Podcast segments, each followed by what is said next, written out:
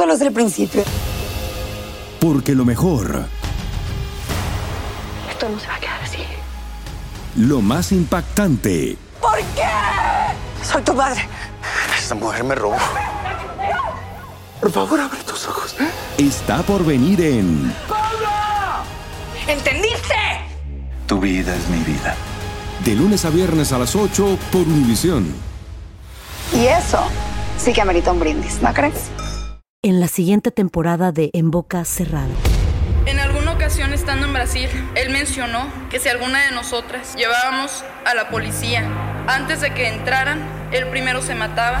Ándale, ve y trae a Ana Dalai. Katia se levanta, va al cuarto, regresa y se queda parada en medio de la sala congelada. Y descubre el rostro de Ana Dalai y vemos la imagen más terrible del mundo. Lo que nunca se dijo sobre el caso Trevi Andrade, por Raquenel Mariboquitas.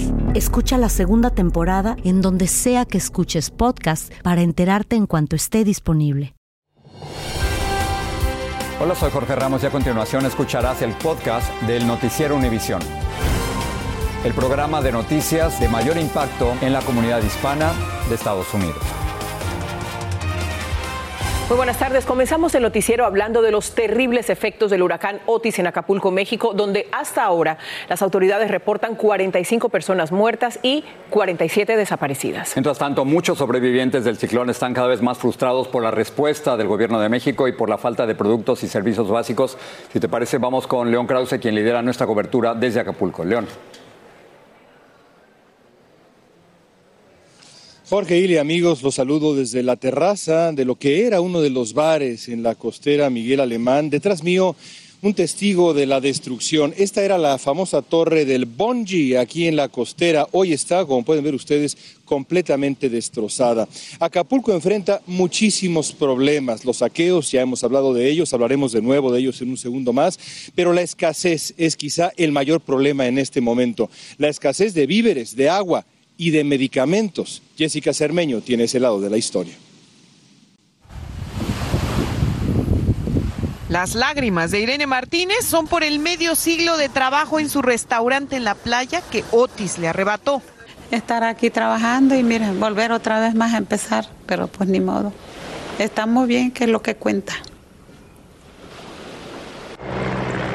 La acompañamos hasta su casa, que está también destrozada. Y es un negocio en Puerto Marqués, una de las bahías en Acapulco. Pero ella se marea, es diabética. Tengo pastillas porque había comprado yo tres cajitas, pero ahorita insulina sí no tengo. Supimos de la falta del medicamento porque su hija, Marisela Cermeño, nos contactó desde el Bronx, en Nueva York, desesperada, pues aquí ni luz hay para mantener la insulina fría. Ella se pone mal porque imagínese, imagínese, un bajón de diabetes eh, o es un derrame cerebral o es un paro cardíaco al no tener su medicina. La diabetes, que sufren miles, es el mal silencioso que comienza a hacer más daño en la zona de desastre y los enfermos deben peregrinar buscando atención médica. María de Jesús Alvarado tuvo suerte de encontrarla. Unas láminas le hicieron heridas en los pies. Al otro día de lo que pasó. ¿No ha habido aquí atención médica? No, no, yo me he estado curando sola. Soy diabética, pues. Y tampoco tiene insulina. Por eso, cuando el doctor Cipriano Gutiérrez la curó, sus heridas ya habían crecido. Si hay una lesión y el paciente es diabético, está descompensado, puede perder incluso hasta la extremidad. Es que aquí el desabasto de insulina es extremo y las farmacias no se salvaron del saqueo. Hoy en día, en todo el puerto de Acapulco es imposible comprar una pastilla. Por eso Cipriano regresó con más donaciones y dispuesto a dar consultas gratis en plena calle, entre lodo, frente a la secundaria donde estudió de niño. No, pues me da gusto que vengan a apoyarnos, pues, porque sí lo necesitamos, en verdad. La Secretaría de Salud también ha desplegado unidades móviles que transportan médicos con farmacia incluida. Tratamiento completo porque tenemos todo lo que usted necesita. Pero no es suficiente. Por eso Maricela ha pedido ayuda en Estados Unidos para su madre y para los demás. Como representante de aquí, de Nueva York, el consulado haga su trabajo y nos ayude, nos ayude a la gente que estamos pasando el problema. Para que la diabetes y su muerte no acechen a muchos más. En el puerto de Acapulco, Guerrero, México, Jessica Cermeño, Univisión. La realidad es que la escasez de insulina puede tener consecuencias fatales, como ya explicaba Jessica Cermeño, y como la escasez de insulina hay muchos otros problemas en Acapulco, esta ciudad que está genuinamente devastada. Aún así, el gobierno de México insiste en minimizar lo que ha ocurrido en este lugar. Alejandro Madrigal nos explica. Ay, mi joven. La desesperación por encontrar a sus seres queridos no la esconde la señora Manuela García, quien llegó hasta el servicio forense para buscar a su hijo, Hugo Sosa, capitán de un barco de entretenimiento en la bahía de Acapulco y que se encontraba a bordo tras el impacto del huracán Otis. He estado mala. Me he sentido mal, pero ahorita ya no puedo. Si yo quiero saber, amigos, porque no lo vayan a echar a la fosa como. No es la única, hay más personas que se acercan para identificar a sus familiares. El forense es el último recurso que tienen para encontrar a sus seres queridos. Por favor, hijo, si quiere que te llegue a la casa, por favor, porque ya no aguanto la operación.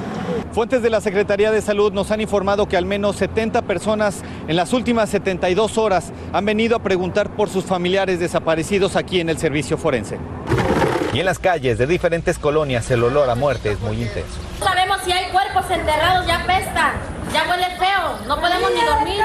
Pese a la desesperación y caos, el presidente Andrés Manuel López Obrador culpó a los medios de comunicación y expresidentes de México de exagerar sobre la situación. Estamos protegidos los mexicanos, benditos, por las razones que sean o no nos fue tan mal. Las reacciones de la gente que tiene que lavar y bañarse en el río, sacar agua de las coladeras y hacer largas filas para aplacar la sed, no esperaron. Pero sí se le hace un reclamo al presidente de la República, que venga y así como pidió el voto, que dé la cara a los acapulqueños, que dé la cara porque es una tristeza.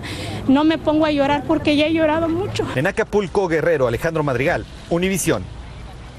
Otra preocupación constante, los saqueos y la inseguridad. Hoy fuimos al centro de la ciudad de Acapulco, el viejo centro de la ciudad, a ver a algunos comerciantes eh, locales que han decidido establecer barricadas para protegerse.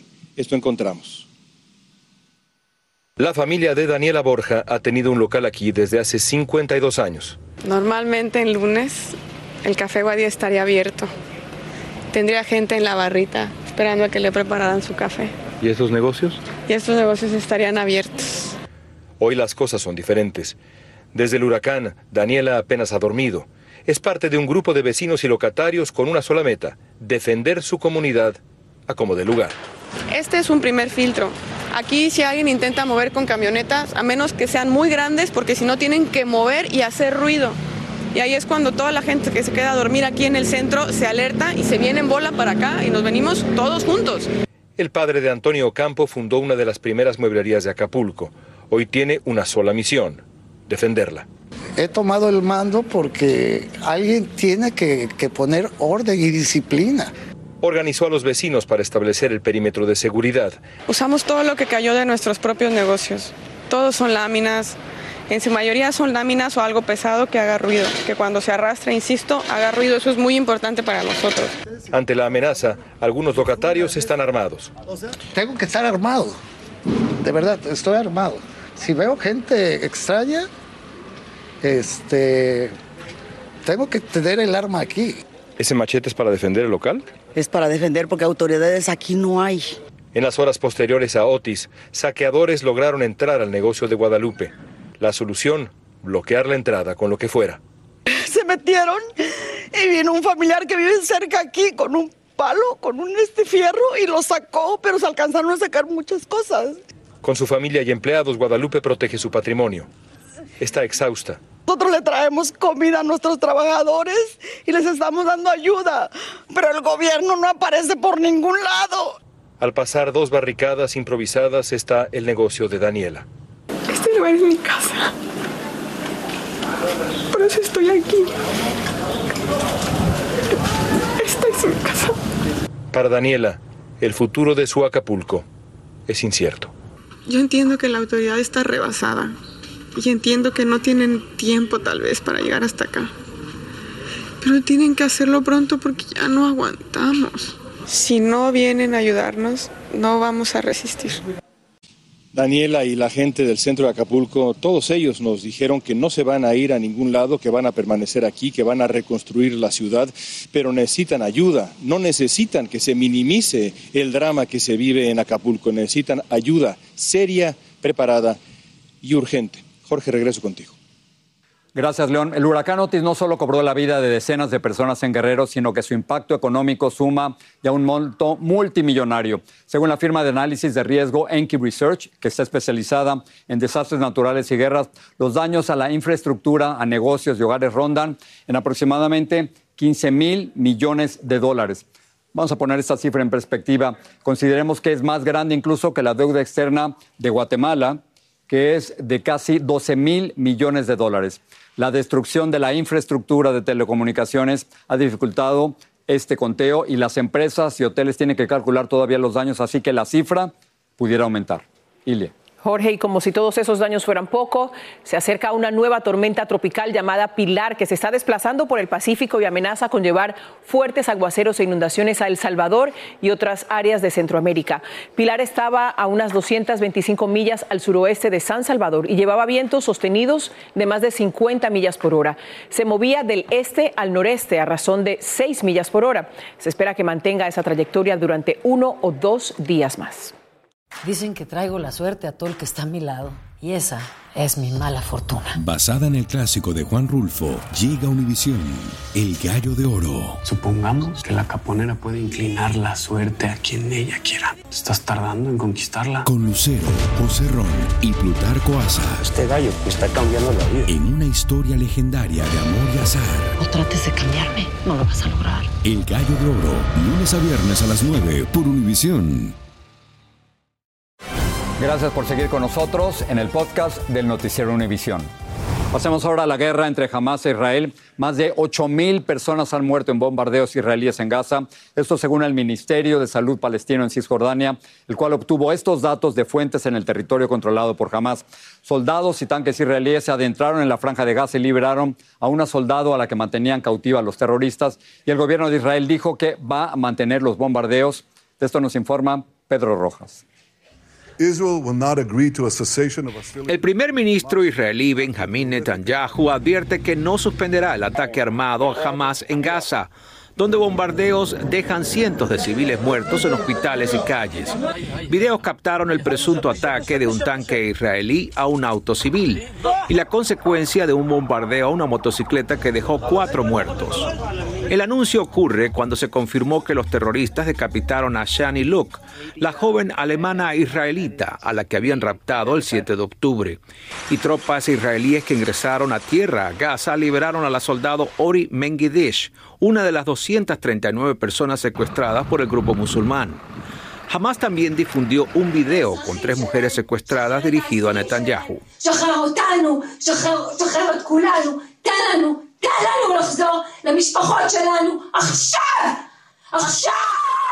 En una videoconferencia de la Secretaría de Relaciones Exteriores de Israelí, preguntamos sobre la muerte de civiles en Gaza. ¿Les preocupa que la imagen de esta avanzada armada comience a disuadirse dentro de la opinión pública estadounidense, que poco a poco ve estas imágenes de niños muertos en Gaza, de niños que están siendo este, lamentablemente afectados por los bombardeos? No vamos a frenar nuestros ataques hasta que no liberamos todos los rehenes. Sin embargo, las denuncias por las muertes aumentan. Cada 10 minutos un niño es asesinado, indicó este trabajador humanitario. Mientras la Casa Blanca apoya el derecho a la defensa de Israel, al mismo tiempo insiste en la importancia de que toda la ayuda humanitaria posible llegue a los civiles en Gaza. Advertimos y urgimos a nuestros aliados israelitas que tengan cuidado en cómo conducen sus operaciones, dijo John Kirby. En Washington, Pedro Rojas, Univisión. Y en información que tiene que ver con este conflicto, el FBI investiga una amenaza a la comunidad judía de la Universidad de Cornell. La presidenta de esa universidad advirtió que esas amenazas son intolerables y prometió trabajar para castigar a los responsables. Las amenazas fueron publicadas en una pizarra de discusión pública ayer domingo. Hoy en la edición nocturna habrá un reportaje completo sobre las medidas del gobierno Biden para combatir el antisemitismo en universidades. En Denver, Colorado, comenzó un juicio para determinar si la enmienda 14 puede aplicarse para evitar que Donald Trump se convierta en candidato presidencial. Un inciso de esa enmienda prohíbe aspirar a cargos públicos a personas que se han sublevado en contra del gobierno de los Estados Unidos. Seis votantes republicanos presentaron la demanda para tratar de excluir al expresidente de la boleta en Colorado. Un juez ordenó al gobierno federal que deje de cortar el alambre de púas instalado por el estado de Texas para impedir la entrada de inmigrantes indocumentados. La orden estará en vigor hasta la audiencia que determinará si el gobierno federal o el estado de Texas son los que tienen el control de esos alambres de púas. Precisamente pese a las boyas y a los alambrados de púas en la frontera, miles de migrantes de Centroamérica y Sudamérica se embarcaron en otra caravana en busca del sueño americano. Partieron desde Chiapas en otra agotadora travesía de varios días de caminata. Algunos han ofrecido incluso quedarse en México para trabajar en las labores de recuperación de Acapulco. Pedro Ultreras nos habla de esta nueva caravana. Con una oración y preparativos de última hora, salió la nueva caravana migrante de Tapachula, Chiapas, esta mañana. Caminaban con cantos y pancartas, formando ríos humanos.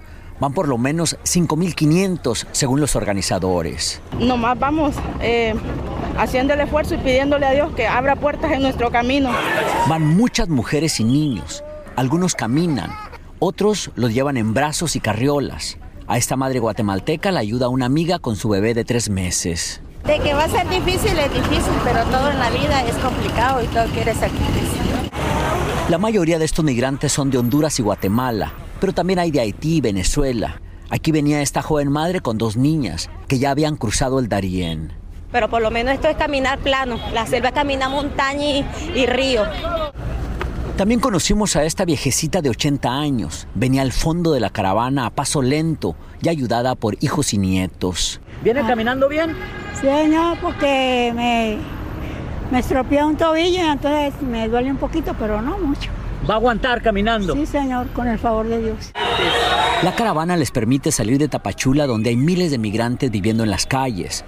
Quieren negociar con inmigración para que les otorgue un permiso y llegar a la frontera norte legalmente, mientras seguirán avanzando.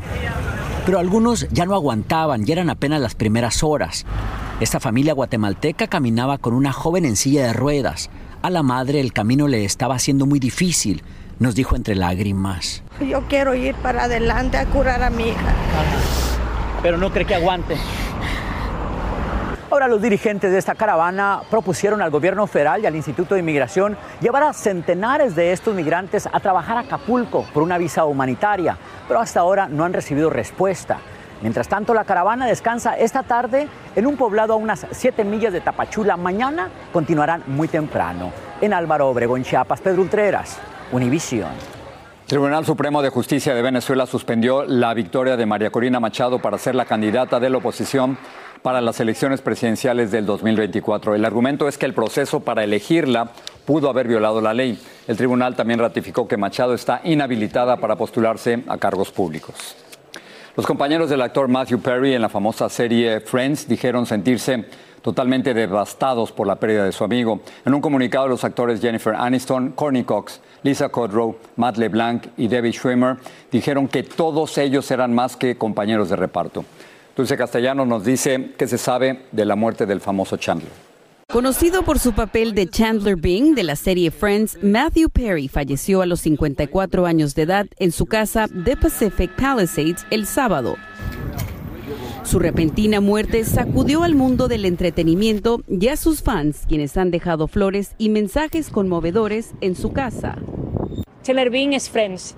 Sin él no tiene sentido. Perry fue encontrado inconsciente en su jacuzzi, a donde acudieron las autoridades respondiendo a una llamada de un ahogamiento. La policía descartó que haya tenido señales de violencia. El médico forense concluyó la autopsia de Matthew Perry, sin embargo, no dará a conocer la causa de muerte hasta finalizar el examen toxicológico. En Nueva York, frente a la icónica casa de Friends, el barrio entero está de luto. Fue bien triste porque igual no era una persona vieja, o sea, era una persona joven eh, que tenía mucha trayectoria, era muy querido por, en este caso, los fans. Y es que Perry dejó una huella que va más allá de su inolvidable carisma y su cómico sarcasmo. Mientras hacía reír a los demás, él enfrentaba una tormenta con el alcoholismo y la drogadicción. En una entrevista, Perry dijo que consumía 55 píldoras de Vicodin, un medicamento para el dolor. El actor también estableció una casa de rehabilitación y su anhelo fue haber ayudado a los demás con sus propias batallas. Mamá, papá, this is Alex. La actriz Salma Hayek, quien trabajó con el actor en la película Fools Rush In, reaccionó a su fallecimiento. Amigo mío, te ha sido demasiado pronto, pero seguiré apreciando tus tonterías, tu perseverancia y tu hermoso corazón. Adiós, Dulce Matthew, nunca te olvidaremos. En Los Ángeles, Dulce Castellanos, Univisión. El amigo que será recordado siempre. ¿Hablamos de fútbol? Hablemos. Bueno, pues el astro argentino Lionel Messi ganó el Balón de Oro 2023 en París, Francia. El delantero del Inter Miami ya suma ocho balones de oro en esta impresionante carrera futbolística. Messi además, Ilia, suma más de mil partidos como profesional, más de 800 goles y más de 30 títulos entre equipos y selección. Vilma Tarazona nos habla del nuevo trofeo. Leonel Messi levantó su octavo balón de oro en París, en la imponente gala organizada por la prestigiosa revista France Football. La superestrella argentina es el futbolista con más balones de oro. Hoy estuvo acompañado de su esposa Antonella y de sus tres hijos. David Beckham, uno de los dueños del Inter de Miami, equipo para el que ahora juega, le entregó el premio. Las jugadas y goles de la Pulga fueron decisivos para que Argentina conquistara la tercera Copa Mundial. Según expertos, en una de las mejores finales en la historia de los mundiales. Messi se consagró como el mejor jugador del Mundial en Qatar 2022. Fue el goleador del equipo. Iván Casanseu dice que este reconocimiento a Messi era un gol cantado. Creo que eh, el mérito de Messi es doble porque además de haber ganado un mundial, se trata de un futbolista con una calidad técnica incomparable. En un fútbol tan físico como, el que vivimos hoy en día, que un creativo gana una Copa del Mundo siendo la gran figura, me parece que dice mucho. Creo que ese es el gran mérito de Lionel Messi. ¿no? El fútbol de fantasía se impuso al fútbol físico y táctico. Y creo que es lindo ver que la esencia del fútbol haya triunfado. El balón de oro le llega a Messi después de 14 años de haber obtenido su primero. La llegada de Messi al Inter de Miami generó gran revuelo en la hinchada de Florida, por eso hoy celebran su premio. Muy merecido, muy merecido. Tuvo un muy buen año el año pasado, especialmente bueno, ganando la liga en Francia y el Mundial. Lionel Messi debutó con el Inter de Miami aquí en el Pink Stadium en julio pasado y desde entonces el equipo logró conquistar su primer título en la historia, la Leagues Cup. En Miami, Vilma Tarazona, Univision. Hoy sin duda el mejor del mundo, ¿no? No queda la menor duda. ¿Qué le falta a Messi? Que vayamos a verlo jugar a Miami. lo, lo, único. Felicidades. Al próximo para él. Estamos. Gracias. Buenas noches. Buenas noches.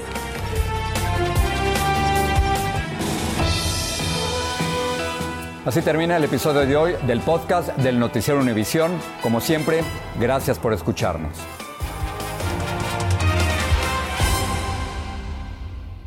En la siguiente temporada de En Boca Cerrada. Y hoy se dio a conocer que son más de 15 las chicas o las niñas y que viajan de un lado al otro con Sergio y con Gloria Trevi. Déjame llevarlo a un hospital, por favor.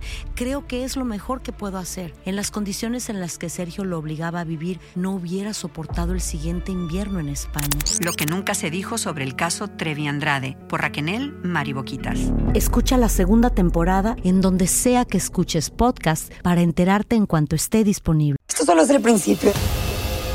Porque lo mejor, Esto no se va a quedar así. lo más impactante, ¿Por qué? Soy tu madre. Esta mujer me robó. Por favor, abre tus ojos. está por venir en ¿Entendiste? Tu vida es mi vida. De lunes a viernes a las 8 por Univisión. Y eso sí que amerita un brindis, ¿no crees?